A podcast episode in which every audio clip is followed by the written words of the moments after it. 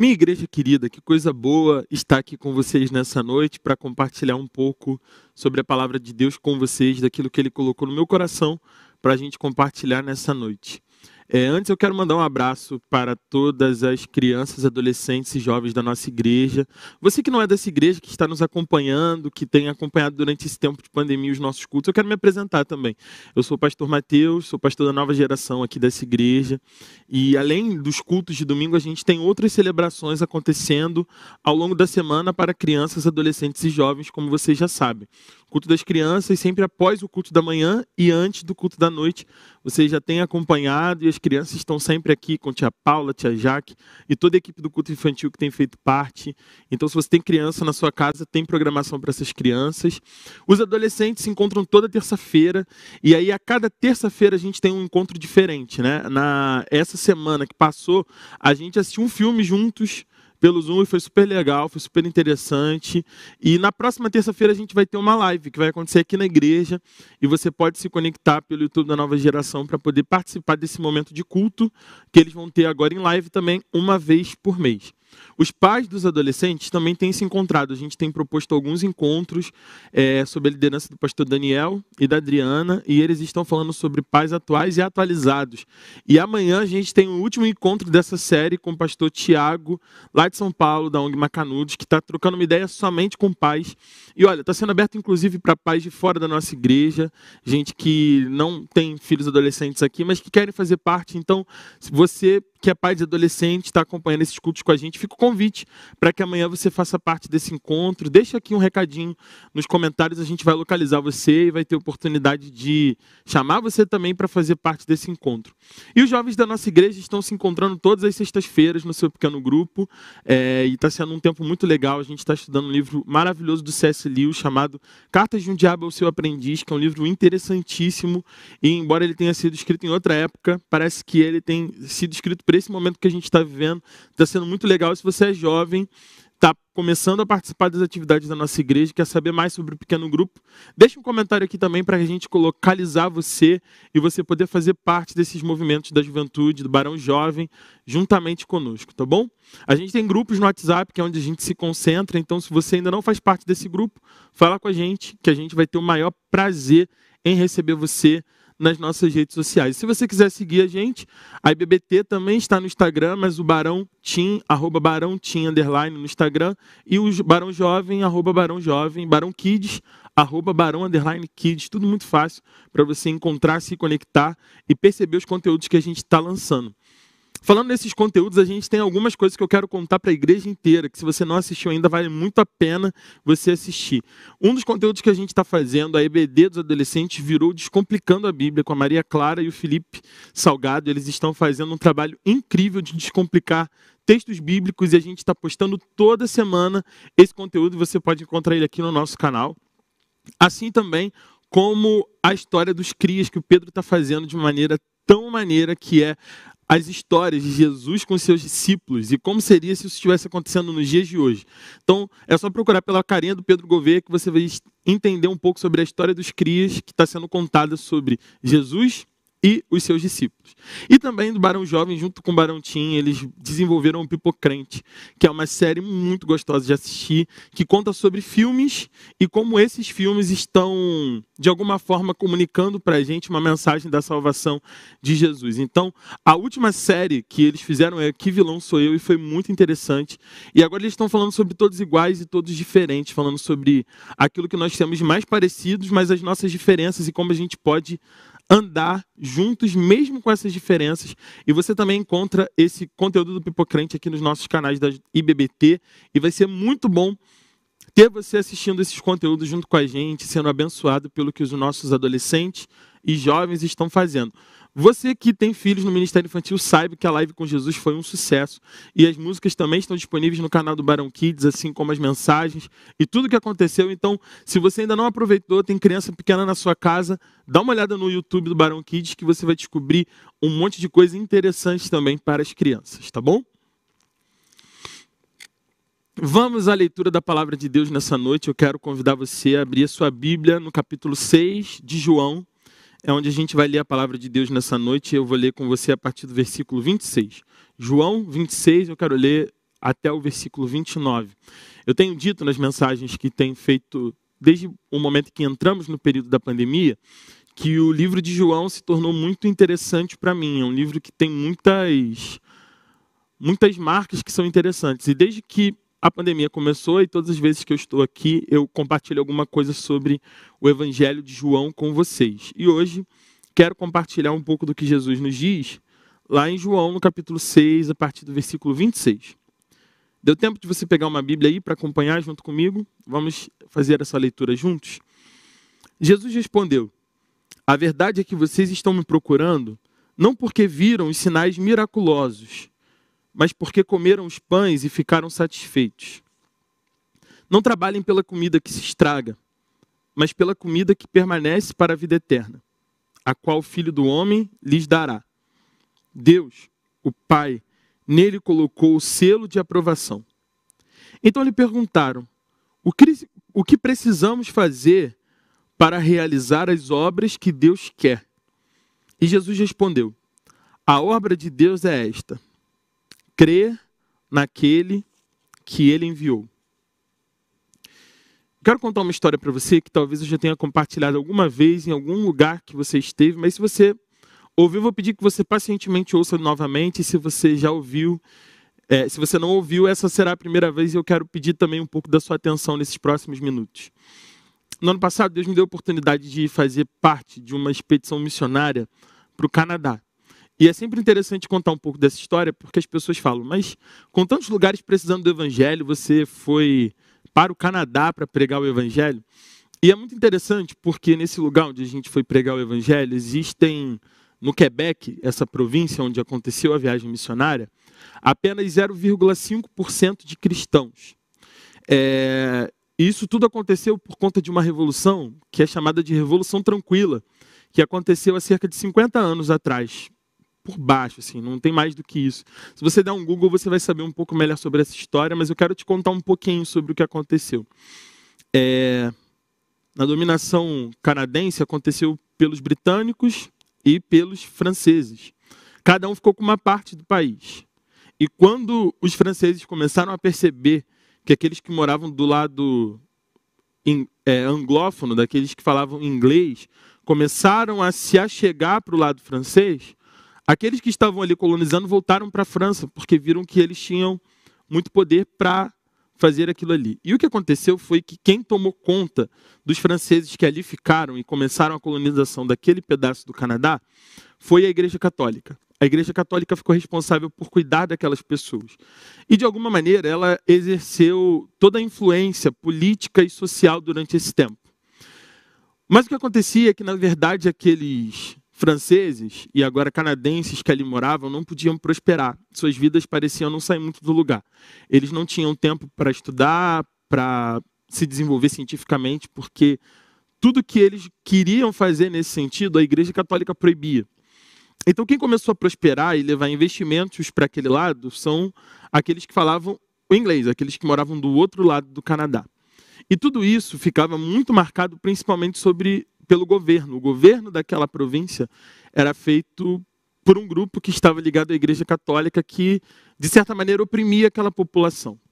O que aconteceu é que aquele um, um, um, um dos governadores, aqueles que estavam cuidando do Quebec, faleceu e o seu possível sucessor em seguida também. E aí, nessa mudança, nessa mudança política que aconteceu naquele lugar, houve também uma revolução religiosa a Revolução Tranquila ela, ela impactou toda a história daquela região. Não somente na maneira como eles viam a política, mas na maneira como eles viam também a igreja. Por isso, 50 anos depois, naquele lugar, existem apenas 0,5% de cristãos. Um número comparado a países do Oriente Médio, países que têm é, o islamismo como sua religião do Estado. Eles estão comparados a isso porque as marcas deixadas pela Igreja Católica naquele lugar foram muito complicadas. Fez com que eles se afastassem não somente da igreja, mas também do Deus da igreja. Hoje, se você for passear por Montreal ou qualquer outra cidade do Quebec, você vai perceber nas placas do carro a palavra Gemesoviens, que em português seria Eu Ainda Me Lembro.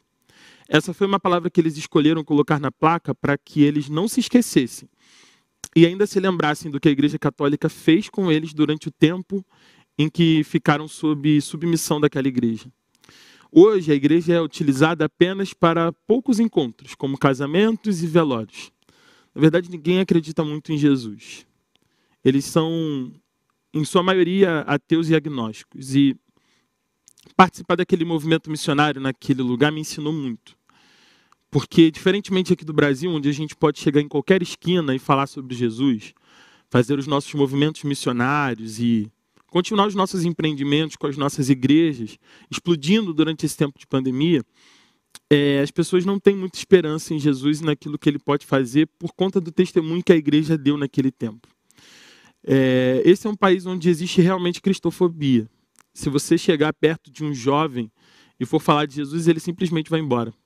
Houve uma tarde que nós fomos à praia para evangelizar e ficamos quase 50 minutos jogando bola com o pessoal Imagine esse momento. Claro, é, era bola assim, não bola no pé, porque se fosse bola no pé, eu claramente não sou o melhor brasileiro para ensinar futebol. Mas enquanto a gente brincava, a gente conversava sobre várias coisas e quando a gente disse por que estava ali, porque a gente era do Brasil e estava no Canadá e começou a trocar uma ideia com eles, alguns se interessaram e até se abriram para aquela conversa. Mas a grande maioria resolveu ir embora, porque quando você fala que é evangélico, quando você se diz cristão, eles realmente não estão interessados em ouvir isso. Nós fazemos parte de uma nação que tem 82% dela dizendo ser cristã. Isso é o que diz o censo que a gente teve em 2010. Infelizmente, o censo desse ano foi adiado por conta da Covid-19. Vai levar mais um tempinho para a gente entender qual é o número certo de cristãos no Brasil. Mas nós não estamos sendo perseguidos. Nós não estamos morrendo pela causa de Cristo.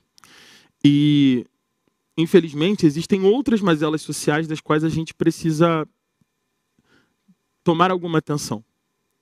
Existe gente no Brasil morrendo, mas essa gente, em geral, não são os cristãos. A gente tem aqui no Rio de Janeiro algumas comunidades de matriz africana que foram perseguidas por conta da sua fé, da sua religião.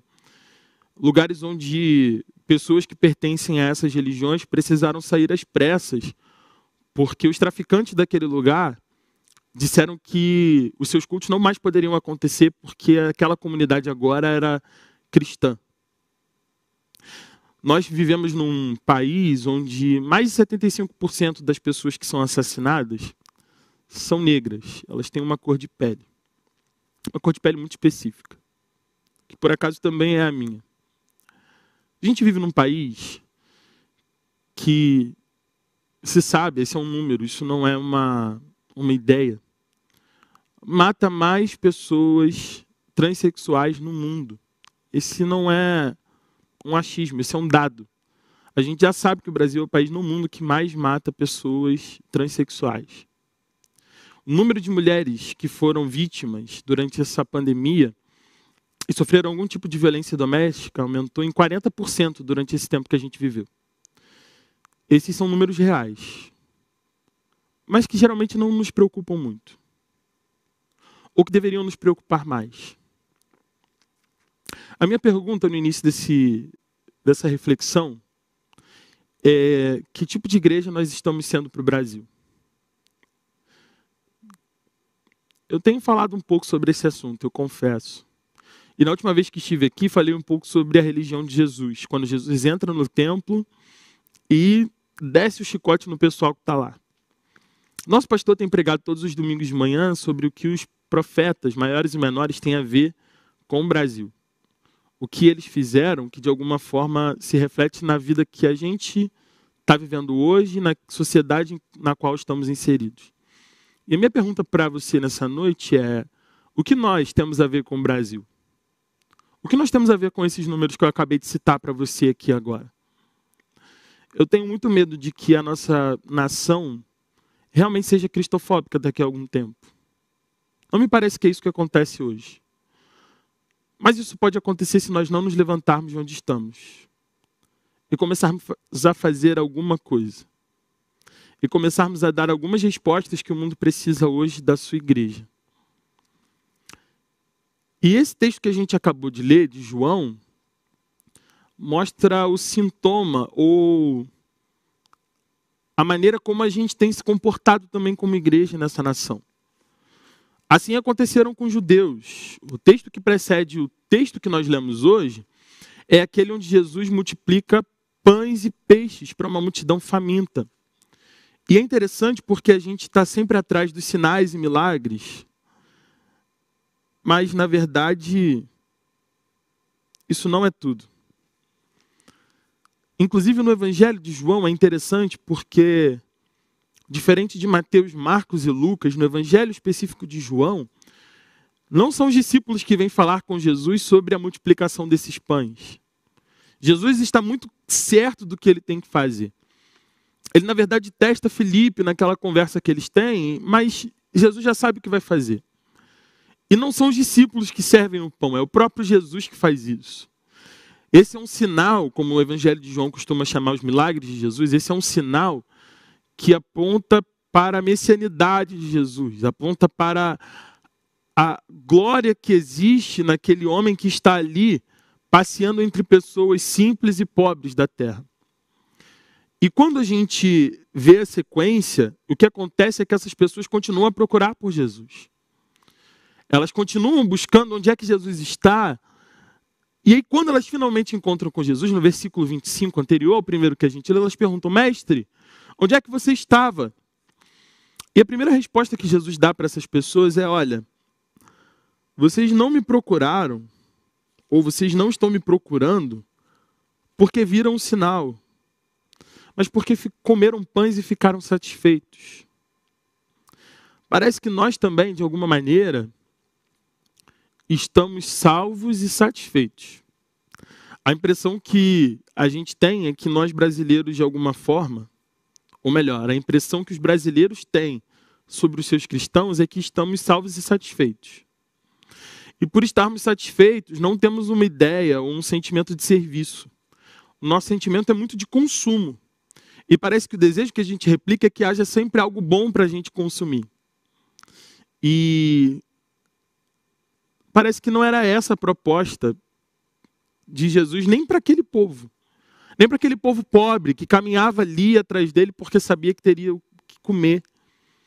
A gente sempre fala sobre a maneira como Jesus é sensível e consegue observar a, a, necessidade daquele povo a ponto de multiplicar pães depois daquele povo ter ouvido ele durante tanto tempo. E sim, Jesus é um Deus sensível às nossas necessidades. Mas ele também é um Deus atento às nossas atitudes e à intenção dos nossos corações.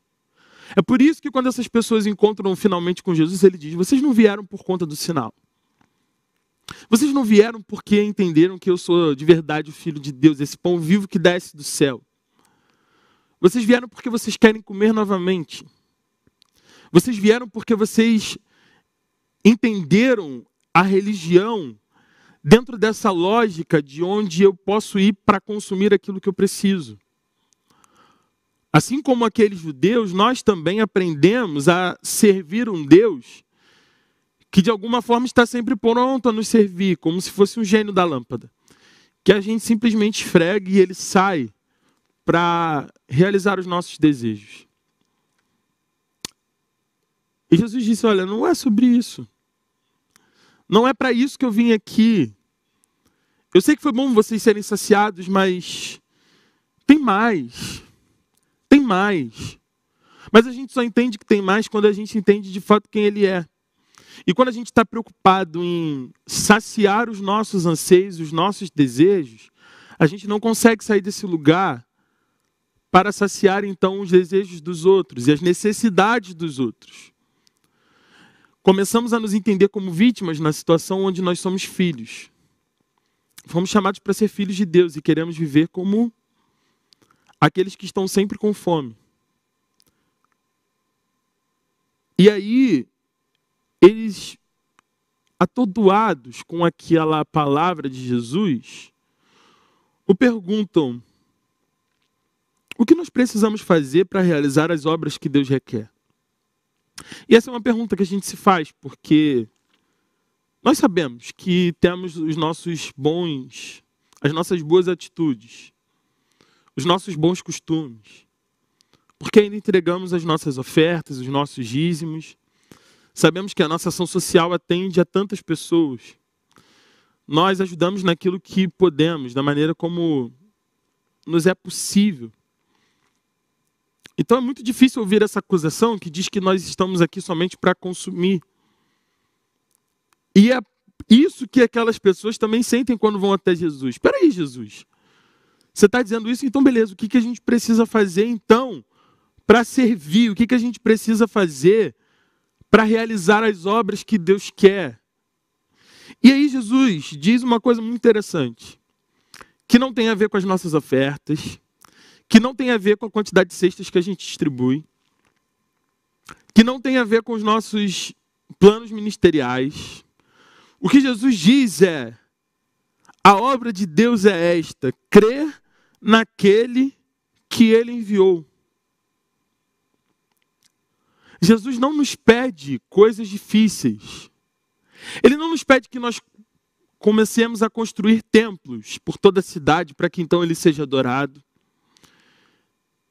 Jesus, nesse texto aqui, não nos pede que façamos congressos, acampamentos, conferências e coisas maiores do que essas. Jesus não diz, olha, invistam em tecnologia, porque um dia pode ser que vocês precisem da internet para falar sobre o Evangelho. Tudo que Jesus pede àqueles homens e aquelas mulheres, aquelas pessoas que dizem querer fazer a obra de Deus, é que eles creiam em Deus. E parece que se Jesus está dizendo isso é porque existe no nosso coração alguma dificuldade de crer. Jesus começa o texto dizendo isso: Vocês não vieram aqui porque creram em mim. Vocês ainda não entenderam quem eu sou. Vocês vieram porque vocês, vindo até mim, se sentiram satisfeitos. Então vocês, na verdade, têm uma fome que ainda não foi saciada. Então, se lá no discurso de Jesus com a mulher samaritana a conversa é sobre uma sede que não foi saciada, aqui no capítulo 6 de João, Jesus está falando sobre uma fome que também não foi saciada. Mas parece que essa fome não foi saciada porque eles estão em busca do alimento errado. Ou pior do que isso, eles estão em busca de uma saciedade que só sacia o seu próprio estômago. E não que reparte assim como Jesus fez. E aí o que Jesus diz para eles era o seguinte: olha, se vocês querem fazer a obra do Pai, se vocês querem fazer as coisas que Deus quer, então vocês precisam crer naquele que ele enviou. E nós sabemos o que é passar por momentos de dificuldades onde a gente tem dificuldade de crer. O texto que nós lemos hoje denunciam duas dificuldades que nós, seres humanos, temos de crer em Deus nos momentos mais difíceis da nossa vida. Primeiro, eu já disse, é essa busca por si próprio. É essa busca pelas minhas necessidades e não pelas necessidades coletivas. É essa busca que me leva a ir até Deus, não para entender o que Ele quer que eu faça como ministro do seu Evangelho, mas como alguém que precisa o tempo todo somente consumir daquilo que Ele tem para me dar. É uma busca por aquilo que me sacia a fome mas que não me faz compartilhar com quem está perto de mim. E essa fome é uma fome egoísta. É uma fome que não resolve o problema do mundo que a gente está vivendo. É uma fome que faz os nossos púlpitos estarem o tempo inteiro repetindo somente aquilo que os crentes gostariam ou queriam ouvir. Mas não uma mensagem que nos alimente de força para irmos além dos nossos bancos, dos nossos templos e da nossa religião. Jesus está dizendo: vocês precisam buscar aquilo que eu sou, e não aquilo que eu posso dar a vocês a partir dessa experiência que a gente está tendo. É um problema a gente viver a religião tendo esse Jesus como gênio da lâmpada. Porque entendemos que tudo aqui é sobre consumir, não sobre servir. O Jesus que nós servimos, ele era servo. Como disse para você no capítulo de João, é ele que parte o pão e distribui. Mas nós queremos sentar e esperarmos que Jesus passe então novamente a bandeja e nós possamos comer até nos fartar. Mas a segunda dificuldade que nós temos de crer está lá no versículo 41 e 42. Porque aqui se segue uma discussão entre o maná que o povo recebia no deserto e o pão que Jesus era. Jesus está dizendo para eles: olha, aquele maná, se você pegasse demais e não comesse, ele estragaria. Mas esse pão que desceu do céu, que, Jesus, que o Pai mandou para você, em quem você precisa crer, porque é quem ele enviou para você, ele não estraga, ele é um pão que alimenta você para toda a vida. E aí eles começam a perguntar uns aos outros: mas esse não era o filho de José? Não é, esse aí não era o filho do carpinteiro? Como é que ele está começando a falar sobre essa história de que veio do céu para ser o pão que nos alimenta? O, o, o, o, Evangelho de João ele é cheio dessa incredulidade, dessa dificuldade de crer no Cristo, na encarnação do Filho de Deus. E é interessante isso porque se os judeus tinham essa dificuldade de crer em Jesus por conta daquilo que eles tinham visto, por saberem quem era a sua família, por vê-lo em carne e osso, por outro lado, nós demonstramos a nossa dificuldade de crer no Cristo quando precisamos de amuletos religiosos. Quando precisamos eleger alguém que é da bancada evangélica para que essa pessoa nos represente, quando precisamos que alguém fale em nome de Jesus para defender a nossa fé, quando precisamos que alguém nos faça alguma coisa para que então possamos crer naquele que é o pão que, vivo que desceu do céu, na nossa direção para resolver as nossas dificuldades na vida. Então existem duas coisas que nos impedem de crer e que esse texto nos diz. A primeira é a busca pelas nossas próprias necessidades, que nos deixam cego para ver quem de fato é o Cristo e quais são as necessidades que precisamos atender de quem está ao nosso redor. Mas a segunda coisa é a incredulidade sobre quem ele é e de fato o que ele pode fazer que começamos a traduzir em coisas, pessoas e amuletos religiosos, para que então a gente consiga crer. Olha, essa não é uma dificuldade que eu estou denunciando em você apenas. Isso é uma dificuldade pela qual eu passo também. Todos nós temos momentos em que é difícil crer. Todos nós temos momentos em que é difícil olhar adiante e enxergar o que pode vir a acontecer. Eu não sei quantos de vocês, na sua bolha social, têm percebido falta de esperança. Gente que não sabe quais são os próximos passos da vida. Eu sei que existem momentos difíceis e eu também tenho passado por alguns deles. E a única resposta possível para a nossa dificuldade de crer, seja lá o que está nos tornando incrédulos, assim como esse povo que estava conversando com Jesus, é o que Pedro fala no final desse texto. E o que Jesus diz antes para esses discípulos. Olha o que diz o versículo 67, 68 e 69. Depois de todo esse discurso, fica aquele climão e alguns dos discípulos vão embora. Alguns daqueles que eram seguidores de Jesus resolvem ir embora. E aí Jesus se vira para os doze, para aquele grupo que ele selecionou, que ele escolheu, e pergunta o seguinte: Vocês também não querem ir? Eu acho essa pergunta de Jesus muito interessante, porque ele é um Deus que está aberto às nossas dúvidas. Jesus é um Deus que está aberto às nossas inconstâncias e às nossas incredulidades. Essa semana, um jovem me ligou para dizer que um professor estava confrontando ele na faculdade. Estava confrontando a sua fé e colocaria alguns textos bíblicos diante de outros textos de, de outra fé. E de alguma maneira, aquele jovem começou a perceber que aquele professor queria desmoralizar o texto bíblico ou fazer com que ele não fosse o mais correto, mostrar defeitos na literatura bíblica. E quando ele me ligou, eu fiquei pensando em quantas vezes eu também tive dificuldade diante de um texto, ou quando eu tive dificuldade de crer em alguma coisa que Deus poderia ou não poderia fazer.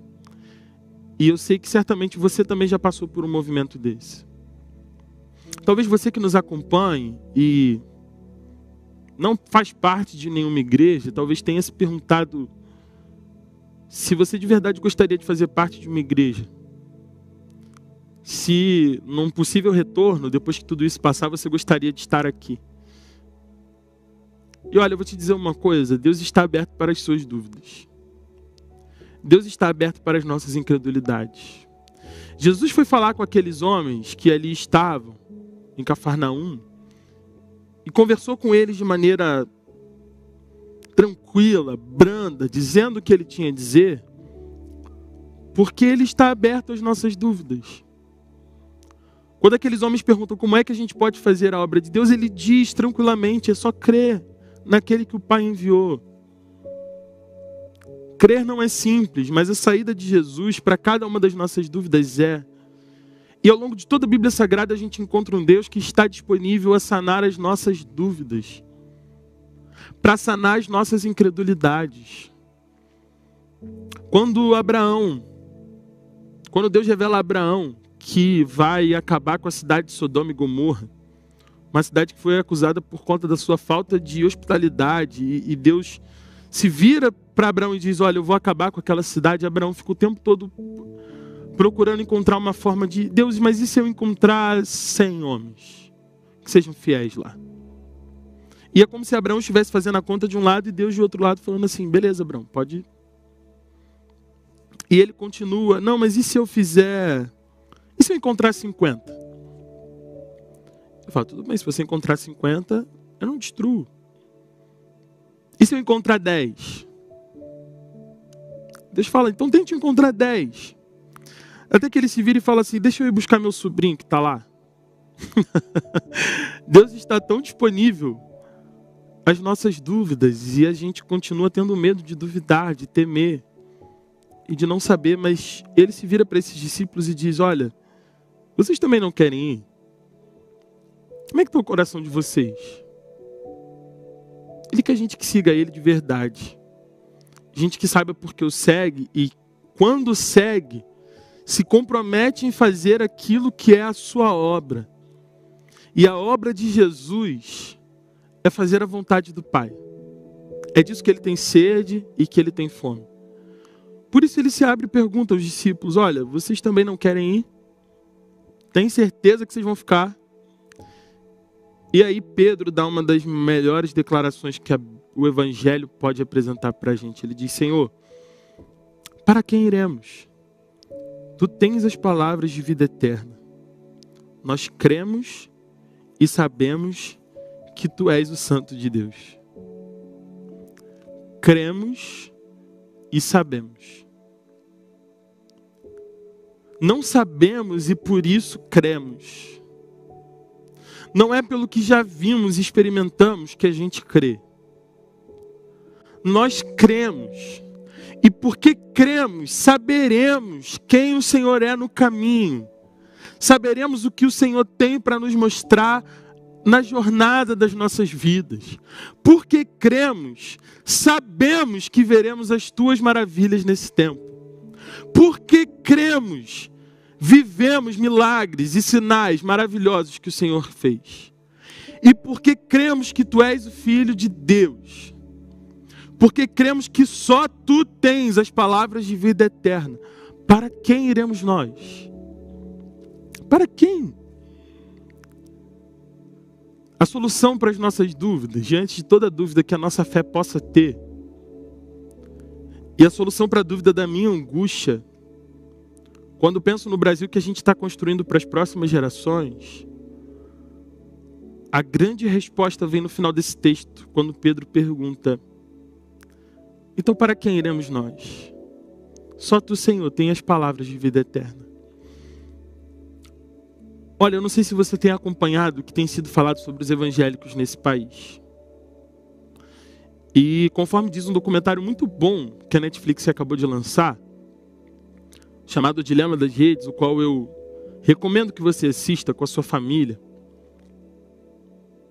Dependendo da bolha onde você está, você só consegue ver pessoas que concordam com você.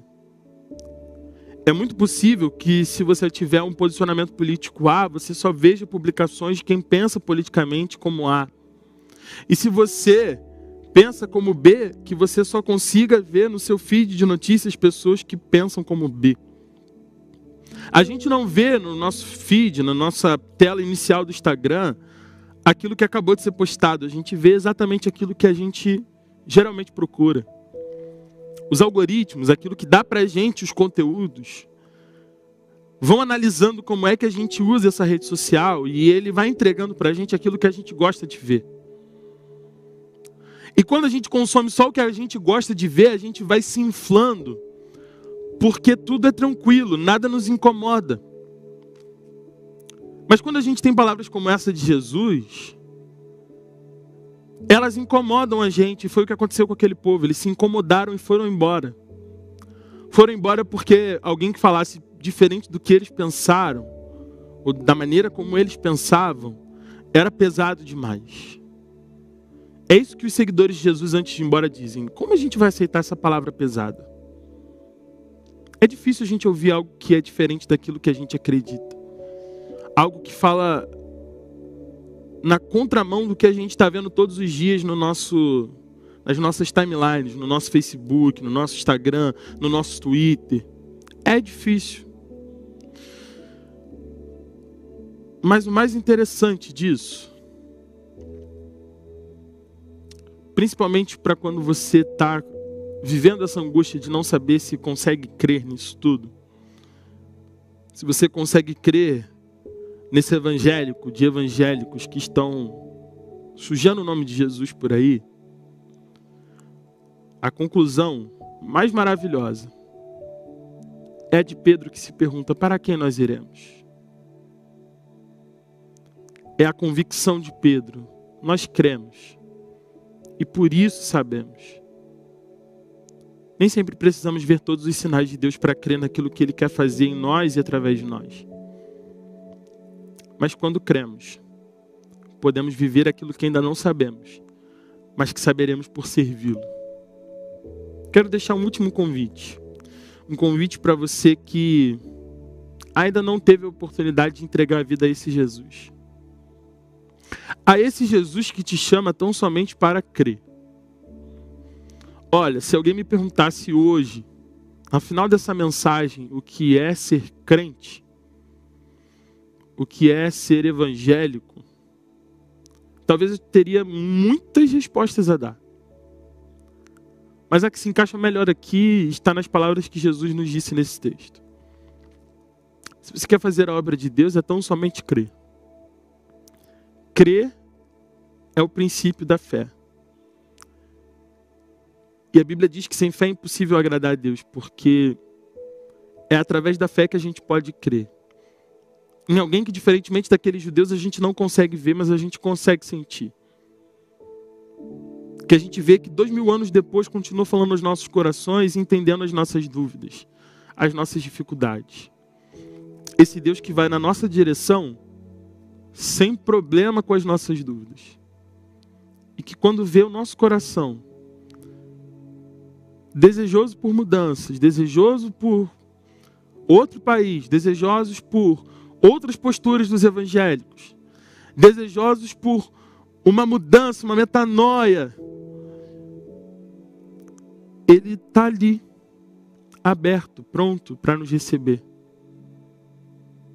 pronto para as nossas dúvidas e também pronto para as respostas que Ele tem a nos dar. Então somente creia.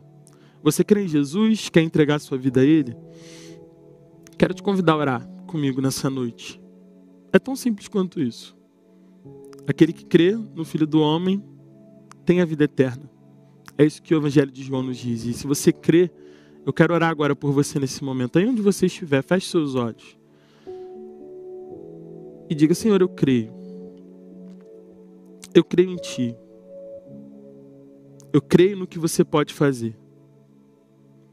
E ainda que os movimentos da vida sejam estranhos, ainda que muita coisa esteja acontecendo nesse ano, ainda que eu não saiba muito bem o que será do meu futuro, entendi nessa noite que não tenho para onde ir, senão para o Senhor não é para onde, é para quem? E só tu tens as palavras de vida eterna. Eu creio em ti. Entrego a minha vida ao Senhor. Em nome de Jesus. Amém. Termino pedindo que você conte pra gente se você tomou essa decisão nessa noite. E quero dizer a você também que é crente, você que é evangélico, que nós também precisamos lembrar do motivo da nossa fé. Chega um momento em que a gente precisa lembrar por que a gente crê em quem a gente crê. Não precisamos mais de amuletos religiosos. Nós podemos crer no Cristo. Isso basta. Que Deus nos abençoe. Até breve.